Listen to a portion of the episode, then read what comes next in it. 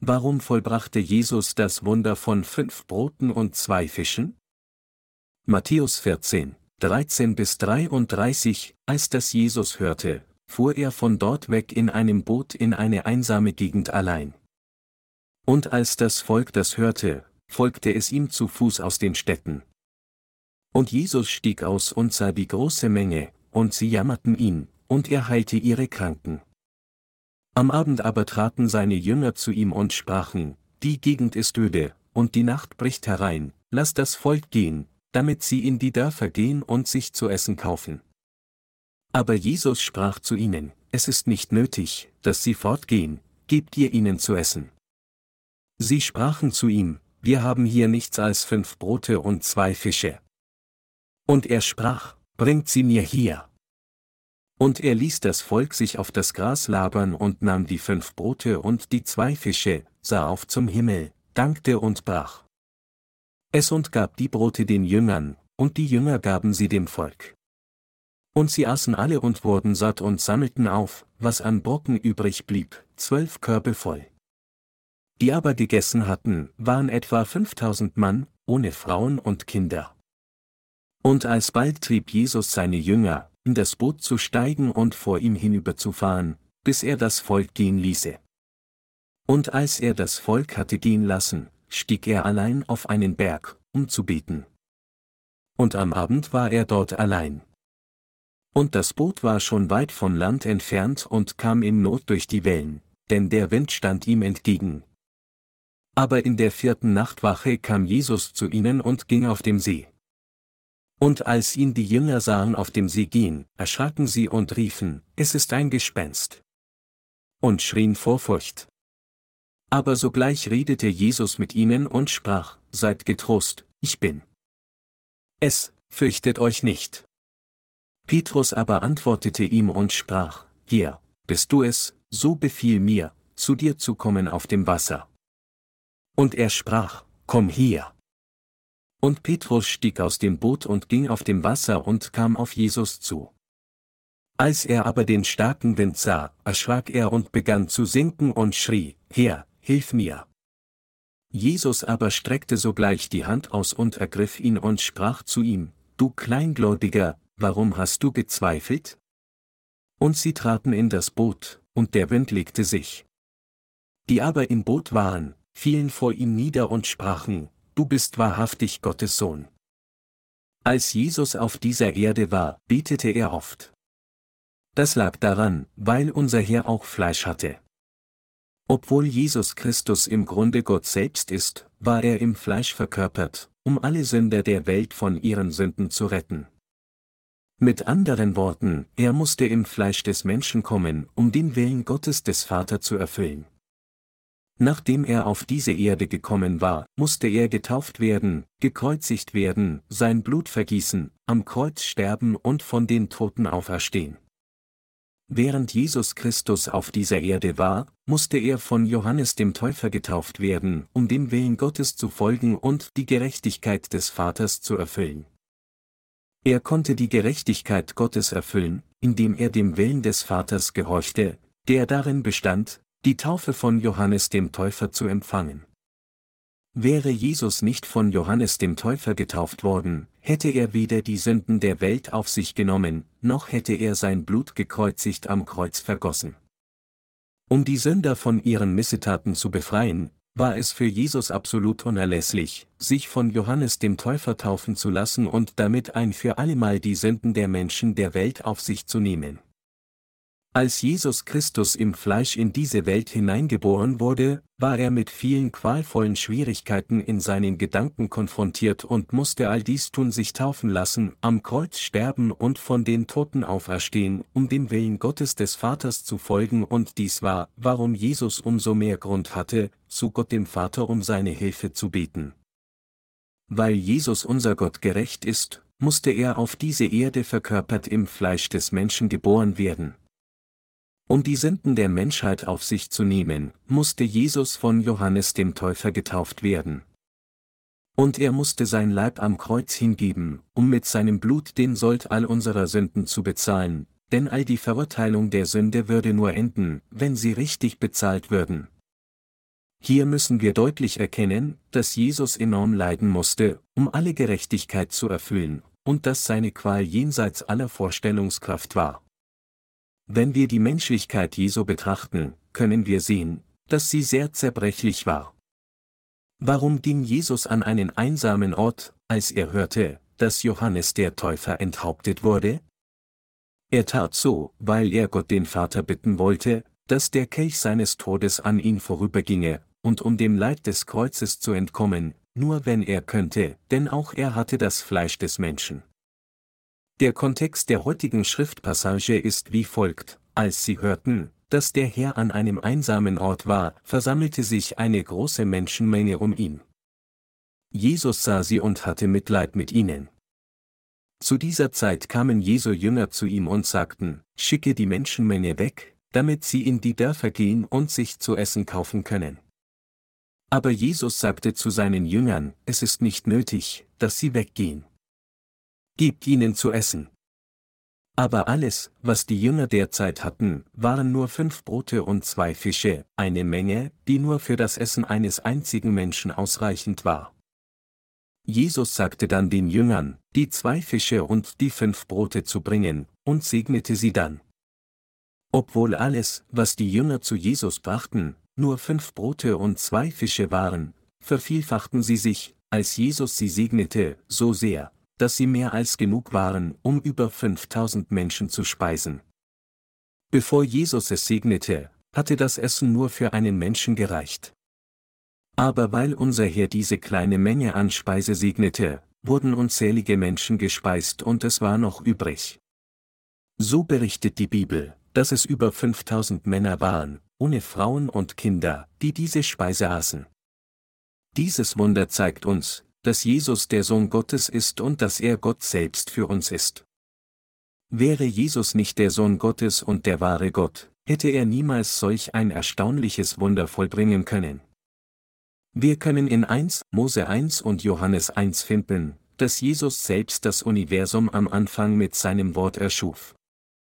Alles in diesem Universum wurde genau nach der Art und Weise erschaffen, wie Jesus sein Wort sprach.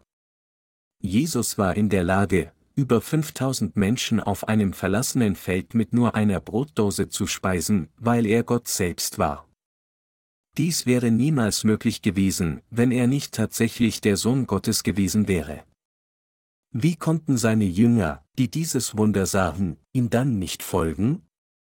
Wenn sie dort gewesen wären, wären sie ihm auch alle gefolgt. Als Jesus die fünf Brote und die zwei Fische segnete, sie brach und sie den Jüngern gab, waren sie mehr als genug, damit alle essen und satt werden konnten. Dieses Ereignis manifestierte die göttliche Eigenschaft Jesu. Sie zeigte, dass Jesus der Sohn Gottes und Gott selbst für uns ist. In den 1980er Jahren gab es einen Mann namens Uri Geller. Er behauptete, über übernatürliche Kräfte zu verfügen und die Zeiger einer Uhr allein mit seinen Gedanken in die entgegengesetzte Richtung drehen zu können, ohne sie zu berühren. Vor langer Zeit kam er einmal nach Korea und tat Wunder und Zeichen, die im Fernsehen übertragen wurden. Er ermöglichte es den Fernsehzuschauern sogar, durch übernatürliche Kräfte einen Löffel zu biegen. Aber selbst dieser Uri Geller kann nicht über 5000 Menschen mit einer einzigen Brotdose speisen. Tatsächlich behauptete James Randi später, der vor allem als unermüdlichster Ermittler und Entmystifizierer paranormaler und pseudowissenschaftlicher Behauptung der Welt bekannt ist, die schmutzigen Tricks von Uri Geller aufgedeckt zu haben. Im heutigen Christentum gibt es viele seltsame Menschen, die behaupten, die Kraft zu haben, Wunder zu vollbringen. Übrigens kam der oben erwähnte James Randi einmal nach Korea und versprach jedem, der ein wissenschaftlich nachweisbares Wunder vollbringen könnte, eine Million Dollar. Wie vorauszusehen war, verstummten die vielen angeblichen Wundervollbringer in der koreanischen christlichen Gemeinschaft während seinem Aufenthalt in Korea völlig. Unabhängig von der Kraft, die sie für sich in Anspruch nehmen, können sie jedoch nicht über 5000 Menschen mit einer einzigen Brotdose speisen. Dies ist die Kraft, die nur Jesus Christus, der Sohn Gottes, ausüben kann.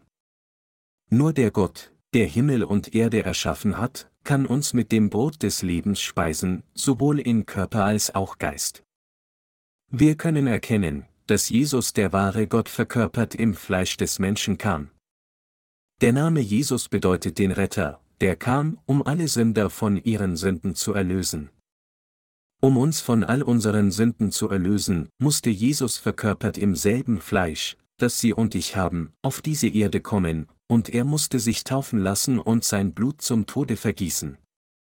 Der Herr hat es uns ermöglicht, das Evangelium des Wassers und des Geistes, das Brot des Heils, auf der ganzen Welt zu verbreiten. Unser Herr vollbrachte das Wunder von fünf Broten und zwei Fischen, damit seine Jünger seine Dienste kennen und an sie glauben würden. Dieses Wunder zeigt, dass Gott der ganzen Erde seine Gnade der Erlösung schenken würde. In der Bibel bedeutet die Zahl 5 Gottes Gnade, also die Gabe Gottes, und Fisch symbolisiert Gottes Gemeinde. Während der frühen Gemeindezeit verwendeten Christen das Symbol des Fisches als Zeichen ihrer Identität. Wenn sie einander begegneten, zeichneten sie einen Fisch auf den Boden, um ihren Glauben zu zeigen.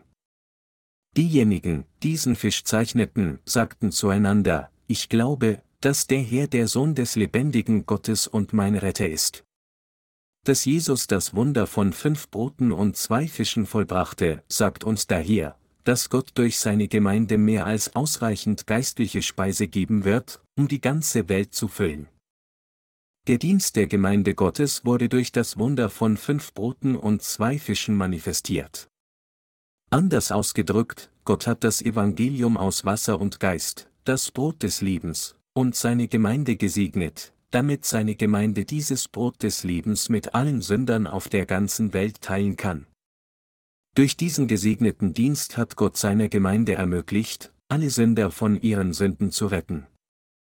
Durch seine Gemeinde ernährt Gott nun unzählige Menschen auf der ganzen Welt mit dem Brot des Lebens. Und die Seelen, die dieses Brot des Lebens gegessen haben, das heißt das Evangelium aus Wasser und Geist, sind von all ihren Sünden gerettet. Jesus ging auf dem Wasser. Hier folgt ein weiteres Ereignis. Jesus Jünger waren in der Mitte des Sees, weit weg vom Land, um in einem Boot auf die andere Seite des Ufers zu gelangen. Als der Wind stärker wurde und die Wellen höher wurden, wurden die Jünger von Angst ergriffen. Die hohen Wellen schlugen gegen das Boot und schüttete Wasser hinein, und der Wind wehte so heftig, dass sie sich, egal wie stark sie paddelten, nicht in die Richtung bewegen konnten, in die sie wollten. Die Jünger Jesu waren tief erschüttert und von Angst und Sorge überwältigt. Während sie sich bemühten, das Boot über Wasser zu halten, erschien Jesus in der vierten Nachtwache vor ihnen. In der Regel teilten die Juden die ganze Nacht, von 18 Uhr bis 6 Uhr, in vier Teile ein. Daher bezieht sich die vierte Nachtwache auf die Zeit von 3.00 bis 6 Uhr, und so ist es sehr wahrscheinlich, dass es noch dunkel war. Als die Jünger Jesu in dieser Dunkelheit auf diesem Wasser mit hohen Wellen kämpften, sahen sie, dass Jesus auf sie zukam. Das jüdische Volk trug damals Gewänder. So muss das Gewand von Jesus bei starkem Wind ganz geflattert sein. Als sie sahen, dass jemand inmitten von tosenden Wellen und schäumender See auf sie zukam, denken sie darüber nach, wie viel Angst sie gehabt haben mussten. So waren die Jünger panisch, weil sie dachten, dass ein Geist aufgetaucht sei. Aber der Herr kam näher zu ihnen und sagte, Seid getrost, ich bin es, fürchtet euch nicht. Petrus bat ihn dann, Herr, bist du es, so befiehl mir, zu dir zu kommen auf dem Wasser. Als Jesus, komm hier, sagte, stieg Petrus aus dem Boot und ging auf dem Wasser. Niemand auf dieser Welt außer Jesus und Petrus muss auf dem Wasser gegangen sein. Als Petrus auf Jesus zuging, hörte er den tosenden Wind und bekam plötzlich Angst, verlor seinen Glauben und sank im Wasser, aber Jesus ergriff ihn und sie gingen zusammen ins Boot. Und er tadelte Petrus mit den Worten, Du Kleingläubiger, warum hast du gezweifelt? Als Jesus und Petrus ins Boot stiegen, legte sich der Wind und die im Boot beteten ihn mit den Worten an, Du bist wahrhaftig Gottes Sohn. Jesus ist wahrlich der Gott, der auf dem Wasser gehen kann, der nicht an die Naturgesetze dieser physischen Welt gebunden ist. Er ist tatsächlich der wahre Gott. Er ist tatsächlich der wahre Sohn Gottes. Jesus wollte seinen Jüngern wahren und klaren Glauben geben.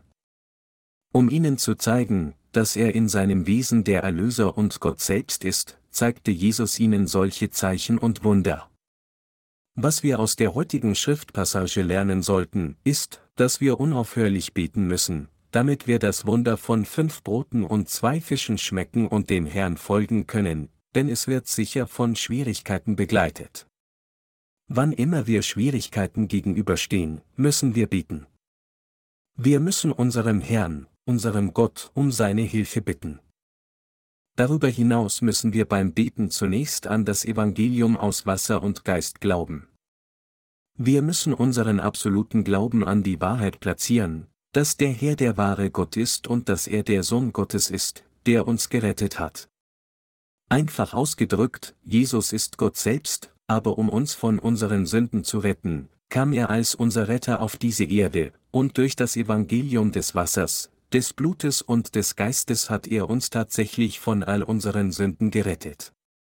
Jesus ist im Grunde Gott selbst, existiert im Himmel als Gott selbst, und er ist der Gott, der als der Heilige Geist in uns gekommen ist, bei uns wohnt und uns hilft. Unser Herr ist der Hirte der Gläubigen. Als Gott selbst kümmert er sich als unser Hirte um uns, ist auch unser Freund geworden und regiert uns auch als unser König. Es ist sehr wichtig, unseren Glauben an die Wahrheit zu platzieren, dass Jesus der wahre Gott ist. Seine Dienste bezeugen, dass er tatsächlich Gott selbst ist, wenn wir also glauben, dass er der wahre Gott und unser Retter ist, können wir ihm vertrauen und uns auf ihn verlassen. Während wir dem Herrn folgen, nachdem wir ihm im wahren Evangelium begegnet sind, gibt es Zeiten, in denen wir Schwierigkeiten gegenüberstehen, denn es gibt verschiedene Gefahren und Probleme. In Zeiten wie diesen müssen wir zu Jesus, unserem Gott, beten, indem wir unser Vertrauen auf ihn setzen. Wir müssen Glauben an den Herrn haben.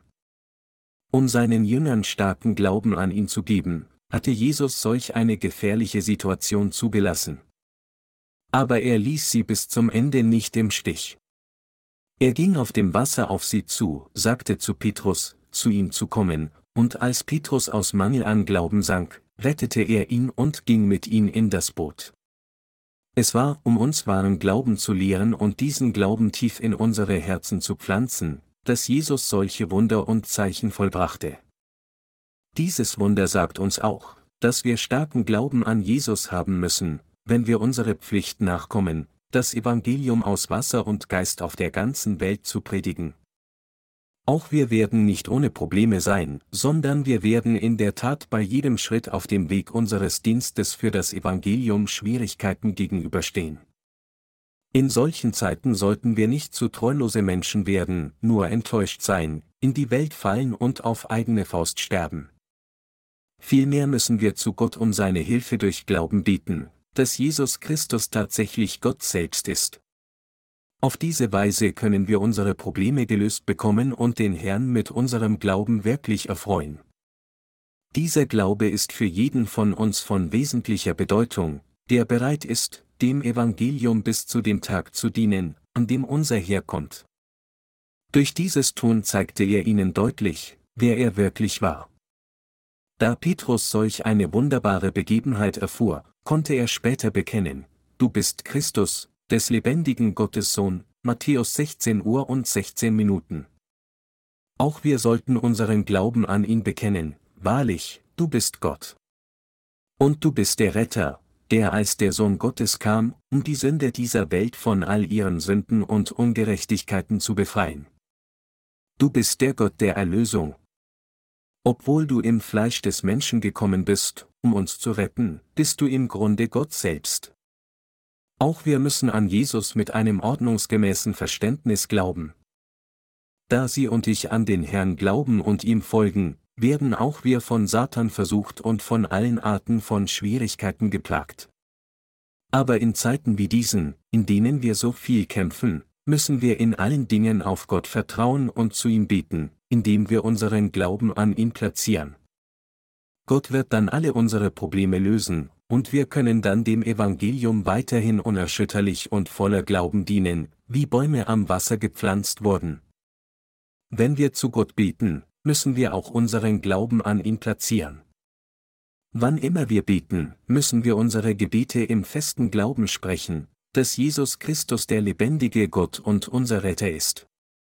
Es ist nur, wenn wir diesen Glauben haben, dass wir in all unseren Bemühungen erfolgreich sein können.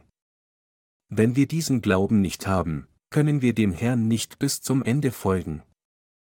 Weil wir so schwach und unzureichend sind, fallen wir oft in Verzweiflung. Aber egal, mit welchen Umständen wir konfrontiert sind, wir müssen die Göttlichkeit Jesu und seine Dienste kennen und an ihn glauben. Wir müssen glauben, dass er der Erlöser ist, der auf dieser Erde getauft und gekreuzigt wurde und dadurch alle unsere Sünden weggewaschen und uns gerettet hat.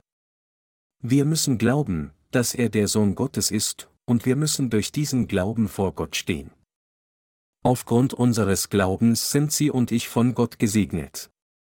Und während wir unser Leben weiterhin nach dem Willen des Vaters lieben, muss uns, wann immer wir auf Schwierigkeiten stoßen, geholfen werden, und wir müssen unsere Probleme durch unseren Glauben gelöst bekommen.